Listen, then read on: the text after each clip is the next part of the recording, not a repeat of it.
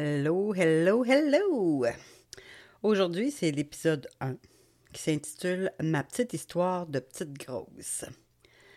Je pensais qu'une petite introduction, c'est de mise, histoire que tu saches un peu ma petite histoire, que tu apprennes à me connaître un peu plus, puis que tu vois si tu te reconnais en moi. Bienvenue dans le podcast La petite grosse se libère le podcast qui parle à la petite grosse en nous. Je m'appelle Joanne Voyer. La petite grosse, ben c'est moi. C'est peut-être toi aussi. Dans ta tête, ou dans ton corps, ou dans les deux. Si t'es comme moi, t'en auras le bol de passer ton temps à surveiller ton poids, à te taper sur la tête, à avoir honte et à faire de ton corps et de ton alimentation le centre de ton univers. Mais en même temps, tu as peut-être de la misère à abandonner la quête de la minceur et à aimer ton corps. Ici, on se dit les vraies affaires et on s'en parle entre nous. On jase là, chaque semaine.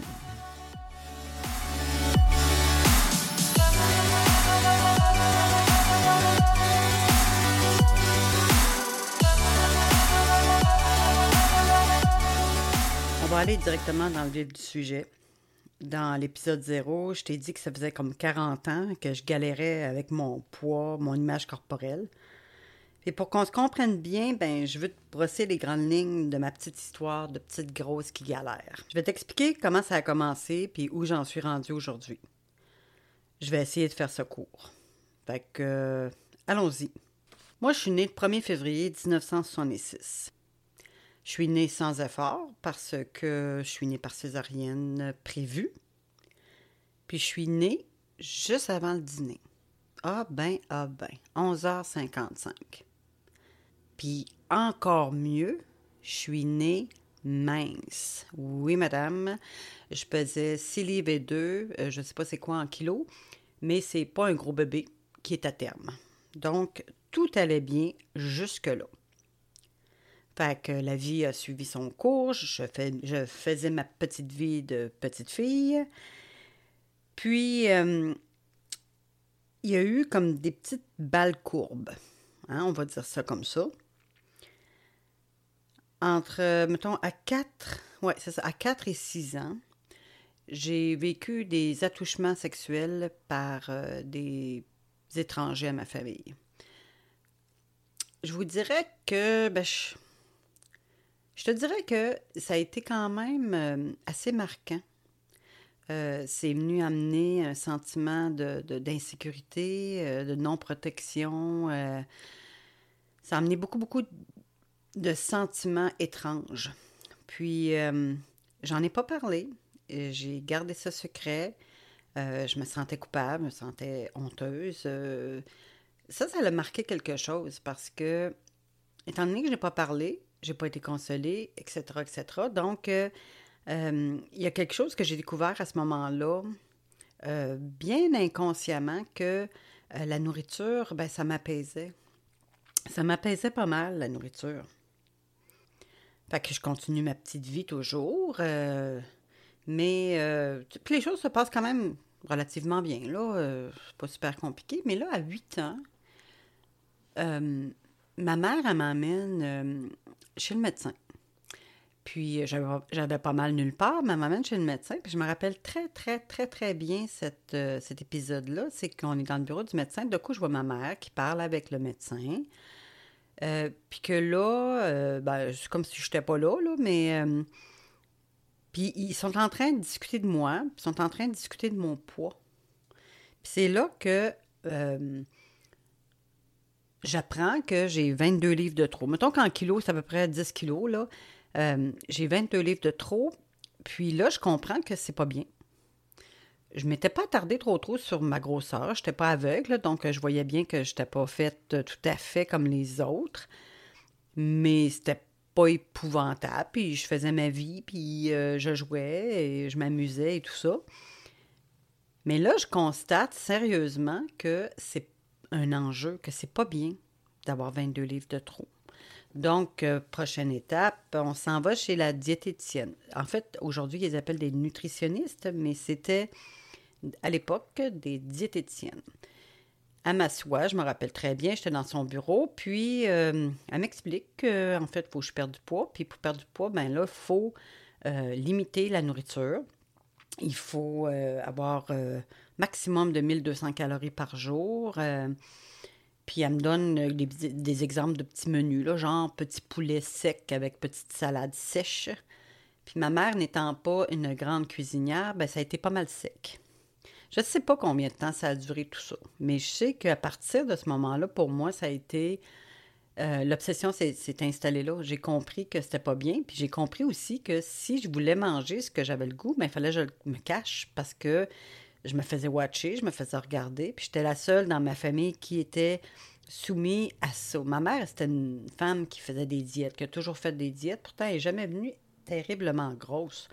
Mais euh, ça a été une obsession pour elle, parce qu'elle aussi, euh, c'était quelqu'un qui avait qui était en surpoids, qui était plus, plus grosse que les autres, mais sans être une obèse finie. Fait que j'ai vécu quand même euh, dans cet environnement-là. Mais c'était moi qui étais à diète, c'était moi qui fallait qu'il perde du poids. Puis là, ben, euh, je suis au primaire, puis, euh, je constate de plus en plus que euh, je suis pas le petit modèle standard. On va m'insulter, on va me dire que je suis la grosse, on va... Ça va toujours sortir. Puis même, il y a un, épisode, oh my God, un épisode où, bon, je J'étais au primaire, peut-être quoi, quatrième année, je ne sais même plus. Euh, puis, on est deux grosses dans la, classe. Puis, euh, une fois par, mettons, mois peut-être, euh, on se fait appeler sur l'intercom. Julie et Joanne, allez à l'infirmerie. On a une infirmière qui nous rencontre, qui nous pèse et qui nous met un petit collant ou pas sur un petit graphique qui montre l'évolution de notre poids. Donc, on se fait prendre en charge par la, l'infirmière de l'école. Moi, sincèrement, là, ça a été dans les pires années de ma vie. J'avais tellement honte. Puis là, tu sors de la classe, tout le monde te voit. Quand tu reviens, on te demande tout qu'est-ce que tu as. Oh mon Dieu Seigneur, la honte totale. Ça, c'est à part des pesées devant tout le monde euh, quand on nous fait des vaccins. La joie. Fait que le primaire, ça a été une, vraiment une période difficile. Je me faisais écœurer, euh, je me faisais intimider. Puis, euh, rendu au secondaire, j'ai trouvé une, voie euh, d'échappement. C'est que j'ai changé de milieu. J'ai été à l'école anglaise au lieu d'aller à l'école française. Donc, toute la gang qui était avec moi n'allait pas me suivre, ce qui était une bonne chose. Fait que j'arrive. Puis, j'étais pas. Je, regarde des photos quand je suis rentrée en première année du secondaire. Oui, j'étais un petit peu plus enrobée que la moyenne, mais j'étais pas grosse. J'étais juste un petit peu plus ronde. Puis, je, voulais vraiment m'intégrer. Puis là, à un moment donné, dans les premières semaines, je marche le long d'un corridor. Puis un gars, écoute, je sais même pas, c'est un gars super gentil, mais cette fois-là, cette journée-là, je sais pas ce qu'il y avait, mais il me dit Tasse-toi la grosse, mais en anglais. J'ai compris. Je comprenais pas beaucoup d'anglais, là, mais ça, j'ai compris, qu'est-ce qu'il me disait.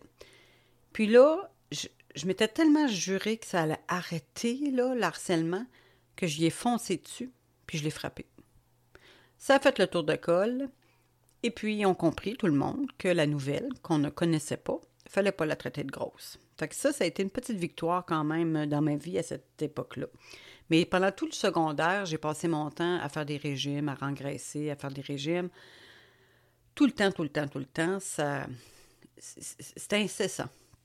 Fait que le secondaire aussi, c'était une période où j'ai compris que j'avais pas la forme, la shape qui attirait les garçons. Euh, puis j'ai développé beaucoup mon humour parce que comme toute bonne petite grosse qui se respecte, sont toutes drôles les petites grosses, hein? sont toutes drôles. Ils ont beaucoup d'esprit les petites grosses.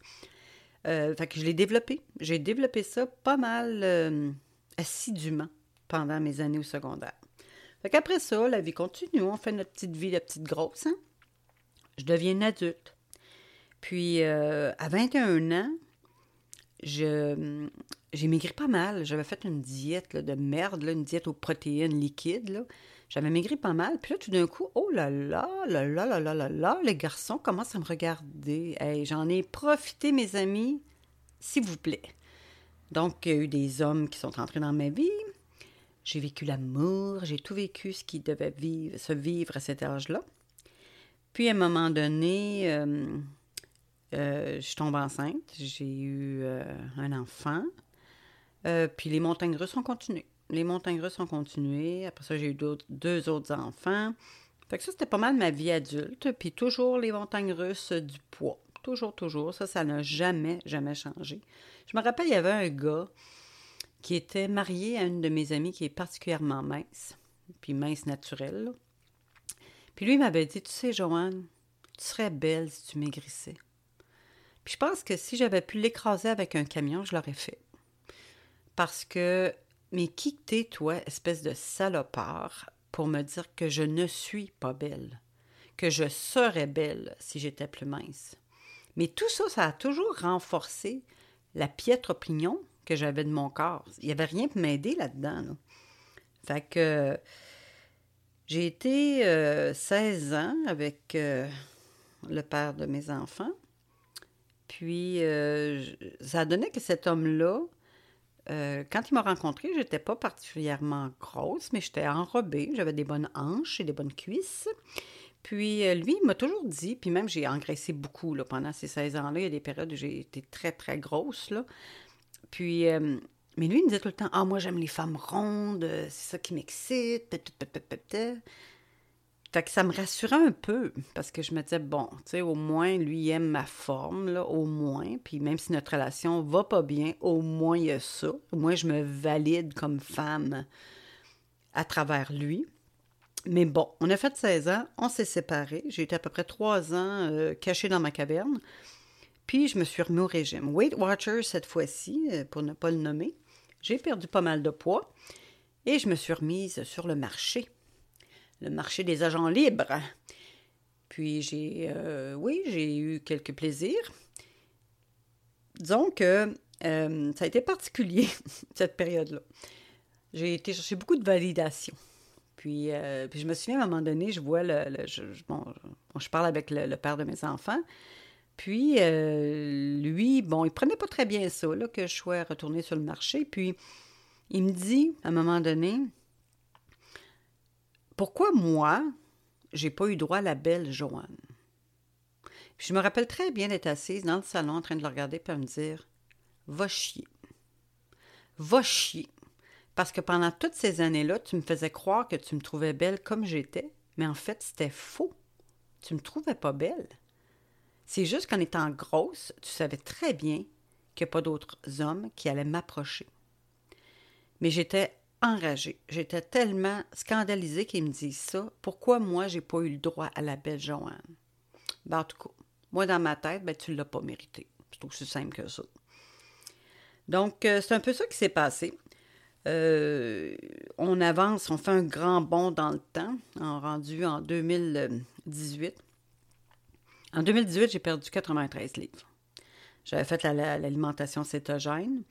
Euh, j'étais vraiment mince comme j'avais jamais été. Mes cuisses, là, euh, qui avaient toujours fait connaissance intimement tous les jours, ne se touchaient plus. Je, je tripais. Mais j'étais pas encore tout à fait heureuse parce que j'étais fripée. J'avais tellement perdu de peau au fil des ans que ma peau rendue euh, à 50 quelques années euh, se rétablissait pas super bien. Alors, euh, j'étais belle habillée, à mes yeux. nue, c'était une autre paire de manches. Mais c'était quand même un gros trip de ne pas avoir mes cuisses qui se collent. J'avoue que ça a été un moment marquant. Je me rappelle où j'étais. Je me rappelle du moment j'ai comme fait Waouh, enfin! J'avais jamais vécu ça. Dans toute ma vie, depuis que j'étais enfant, jamais mes cuisses ne s'étaient pas touchées. Tout est beau, n'est-ce pas? Mais là, ce qui arrive, c'est que j'atteins mon, objectif. Puis là, je me dis, hey, là, tout est sous contrôle, la vie est belle, c'est terminé, ce chapitre-là est terminé. Mais au rebondissement, je, les anciens démons refont surface. À mesure que je réintroduis quelques aliments que je ne me permettais pas, mon corps en demande plus. Et là, je suis tombée vraiment, vraiment bas. C'était je mangeais presque avec une pelle. C'était comme rattraper le temps perdu, mais aussi c'est que je rattrapais les livres perdus aussi. Donc, euh, en septembre dernier, en 2020, en fait, ça a été la pire débarque. J'avais une. Je vous, en je vous raconterai ça un petit peu à une autre fois, mais j'ai comme vu à quel point j'avais rengraissé. Mon linge ne me faisait plus du tout. J'étais. Là, on avait commencé la pandémie. Donc, j'ai passé des mois habillée en mou. Et puis là, j'avais une sortie, je devais m'habiller pas en mou. Et le pas en mou ne me faisait plus. J'ai pleuré ma vie. J'ai pleuré ma vie parce que je m'étais dit, je peux pas croire que j'ai recommencé. J'ai, je, suis encore dans ce cercle infernal-là. Donc, euh, puis là, aujourd'hui, on est, on est rendu en octobre 2021. Puis en 2021, j'ai encore plus de poids qu'en septembre 2020. J'ai continué de galérer. J'ai continué à outre-manger. J'ai, tellement désespéré. Puis, euh, j'avais quand même juste un petit retour dans le temps, c'est que juste en septembre, quand j'ai craché, là, j'étais allée en thérapie. J'ai découvert que je faisais, j'avais un trouble alimentaire, en tout cas, on pouvait le nommer, au moins, il s'appelait l'hyperphagie boulimique. Ça m'a soulagé beaucoup, psychologiquement, parce que je me suis dit, bon, OK, t'es pas totalement anormal. Il y a quelque chose, t'as quelque chose. C'est pas juste toi qui es une poche il y a quelque chose qui s'est développé au fil des ans, puis maintenant, c'est pour ça que tu te bats autant, autant. Donc, allée en thérapie, j'ai suivi des cours, euh, j'ai essayé euh, de retrouver mon chemin, j'ai voulu reprendre mon alimentation cétogène, j'étais pas capable. C'était comme un, gros, gros, gros brouillard pour moi. Donc, récemment, je me suis dit, non, là, euh, il y a quelque chose qu'il faut que je fasse, il faut que j'avance. Puis je vois des, portes de sortie. Quand je vous parle de libération, c'est un peu ça. C'est que je suis moi. Je suis de me battre. Je suis de me lever et que la première pensée dans ma tête, ça soit mon corps. Puis que la dernière pensée en me couchant, ça soit encore mon corps. Qu'à chaque matin, je me lève en me disant, je vais être une bonne fille aujourd'hui puis que le soir, je me couche en me tapant dessus parce que j'ai pas mangé ce que je devais manger. Je suis arrivée à un point où euh, c'est vraiment de croiser des chemins. Vraiment. Euh, je dois voir comment je veux vivre ma vie. À 55 ans, là, moi, j'aspire à la liberté. Sérieusement. Puis j'aspire à arrêter d'être en contrôle constant. Fait que j'ai avancé quand même dans ma tête j'ai compris, vraiment compris à travers la thérapie et tout ça, que ça se règle par l'intérieur, l'extérieur. C'est pas en mangeant, c'est pas ce que je mets dans mon corps autant que ce que j'ai à l'intérieur de moi qui fait en sorte que c'est des montagnes russes, que ça s'arrête pas, qu'on n'arrive pas au, au, au beau lac tranquille. Moi, je suis constamment dans une mer agitée. Donc, ce que j'essaie de travailler maintenant, c'est ça c'est l'intérieur. L'année dernière, après, le début de ma thérapie, j'ai lancé comme un groupe de soutien. On est une groupe, un groupe de femmes qui se rencontrent une fois par semaine, puis on, galère. On a toute la même galère, ben, en fait presque, mais je veux dire, c'est toute une galère de ne pas s'aimer, puis d'avoir un problème avec le poids. Puis on s'est parlé pendant toute l'année, puis je pense que ça, ça m'a aidé énormément. D'abord à me consoler de voir que je n'étais pas seule, avoir des gens avec qui je pouvais parler, qui pouvaient m'aider et que je pouvais aider. C'était une grande source de motivation. J'ai encore mon groupe avec eux, euh, un petit groupe privé. On se rencontre encore. On a toutes besoin les unes des autres parce qu'on chemine. Puis j'ai cheminé suffisamment pour en arriver à vouloir faire ce podcast-là. Puis à, dire, ben, je vais partager mon chemin avec d'autres femmes. Je vais partager ce que je sais. Je vais partager plein de trucs pour qu'ensemble, on se libère à notre façon moi, ma liberté, je ne sais pas encore exactement comment elle va être, mais je sais que c'est vers ça que je m'en vais. Je m'en vais vers la liberté. Fait que je ne sais pas si tu te reconnais dans mon récit, si ça, ça sonne en toi, si ça résonne plutôt. Je suis pas mal certaine que oui. La gestion du poids, c'est simple, puis ça ne l'est pas. La gestion des émotions, c'est simple, puis ça ne l'est pas. Fait que finalement, tout ce qui entoure notre obsession avec la minceur, euh, l'image corporelle négative, tout ça, c'est simple quand tu lis un livre. C'est un peu moins simple quand tu l'appliques. Donc, à travers ce podcast-là, c'est un peu ce que j'amène. C'est, on va parler, on va expérimenter, on va voir ce que ça donne, puis on va cheminer. Puis dans un an, peut-être qu'on va regarder en arrière, puis on va dire, ouf, ça fait du bien, je respire enfin. Tu sais, il y a certaines personnes qu'on voit qui sont grosses. Il y en a d'autres qui sont minces, mais qui sont grosses, mais dans leur tête. Mais à la base, tous ceux qui ont un problème avec se sentir gros ou avoir peur d'être gros sont gros dans leur tête. sont gros. Puis ça, il ne faut pas l'oublier. Puis c'est cette petite grosse-là à qui il faut aller parler, puis avec qui il faut travailler. Puis c'est ça, je vais travailler avec toi. Je vais t'amener des pistes de réflexion, t'encourager à découvrir ce qui pourrait marcher pour toi, te libérer à ta façon, comme je l'ai dit tantôt.